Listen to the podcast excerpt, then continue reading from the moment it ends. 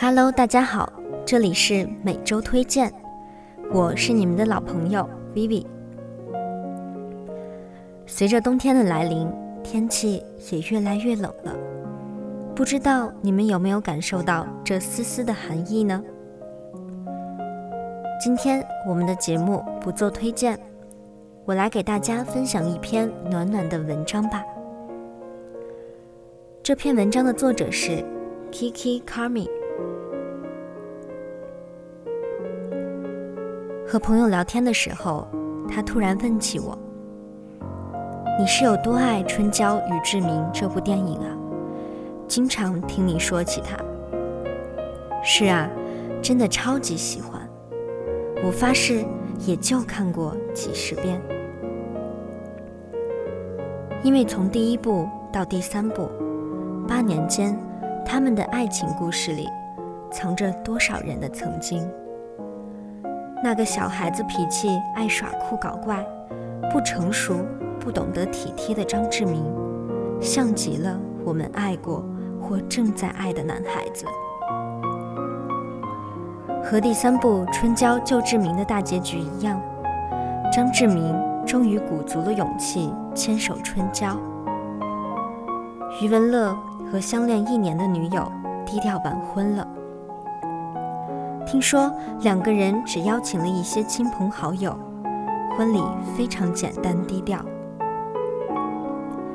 余文乐说，在对的时间遇到了对的人，感谢上天把最好的你安排在最好的时候出现。在这十二个月里，你让我的生命发生了巨大的变化。张志明说，两个人要维持一段关系。真的好难啊！张志明用了八年，给了春娇的爱情一个结局。那我们呢？我们实在不知道要等一个男人多久，才会等到他的成长啊！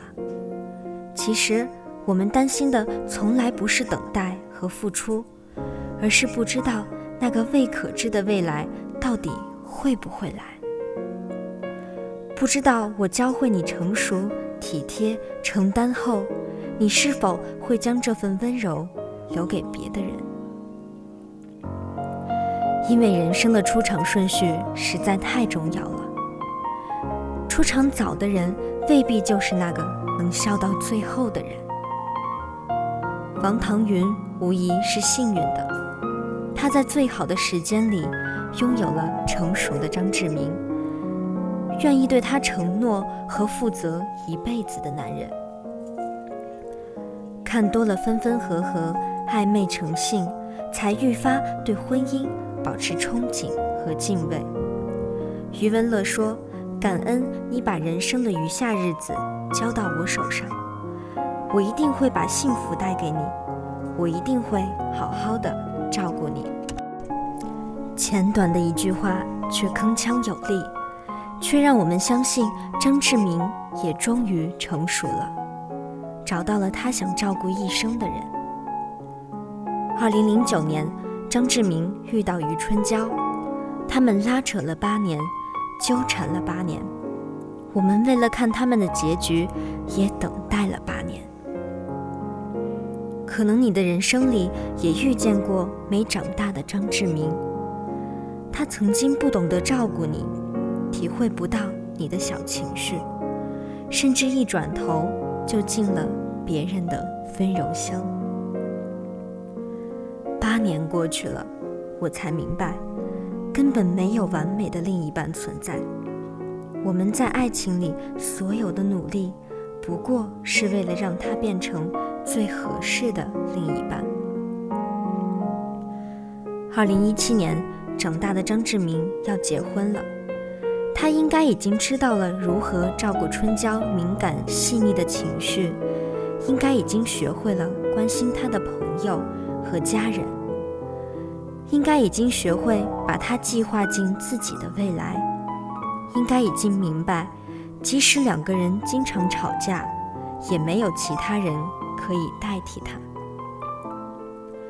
余文乐，祝你幸福。张志明。祝你幸福。所以，余生不长不短，愿你也能找到那个刚刚好的他，舒服的爱在其中。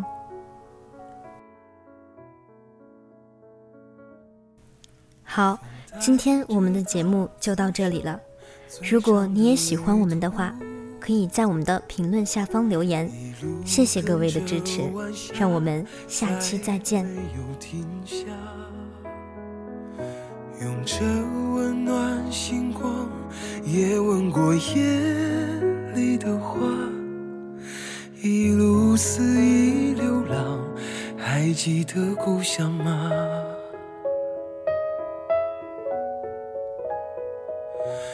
任生命穿梭时间的角落，他静静看着人们爱过和恨过，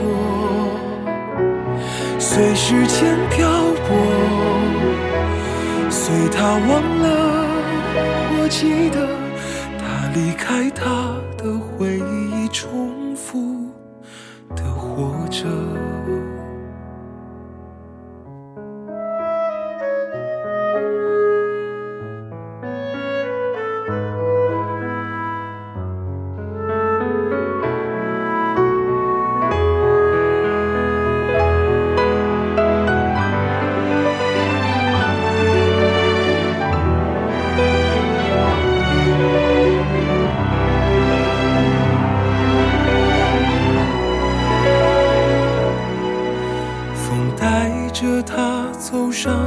最长的旅途，一路跟着晚霞，再没有停下。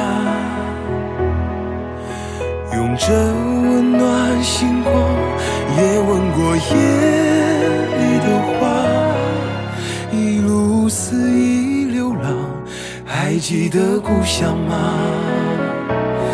任生命穿梭。时间的角落，他静静看着人们爱过和恨过，随时间漂泊，随他忘了，我记得他离开他的回忆，重复的活着，任生命穿梭。